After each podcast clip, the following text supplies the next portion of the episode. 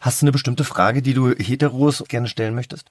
Grüner Tee, Cappuccino, Eben. Nutella oder Ja. dunkle Schokolade. Nutella aufs mit Brot. Butter oder ohne? genau, Butter, genau, wie isst du? Butter drunter Mit oder Butter. Ohne? Yeah, du, bist auch? mein Mann. Na komm. Yes. Yvonne und Berna.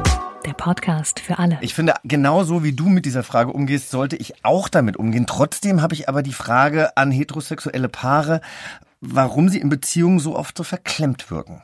Findest du heterosexuelle Paare immer so verklemmt? Ich kenne auf jeden Fall ganz viele, die Monogamie vortäuschen und sich dann aber im Parkhaus zum Vögeln treffen.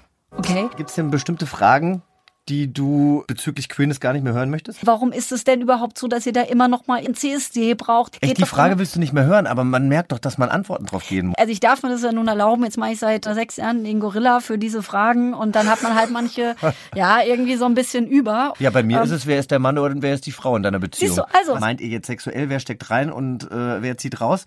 Äh, ah nee, das ist ja der gleiche.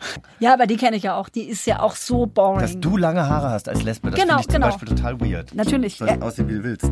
Ja, du auch. Aber du siehst jetzt zum Glück gut aus, war auch Du ja zum übrigens- Glück auch. Das ist mit dem. Unsere Redakteurin schüttelt Ah, einfach nur schon mit dem im Kopf Folge null und sie hat schon aufgegeben. Yvonne und Berna. Der Podcast für alle. Ich finde ja, so eine offene Beziehung ist vor allen Dingen ein schwulen Ding. Ja, das äh, werden wir alles rausfinden.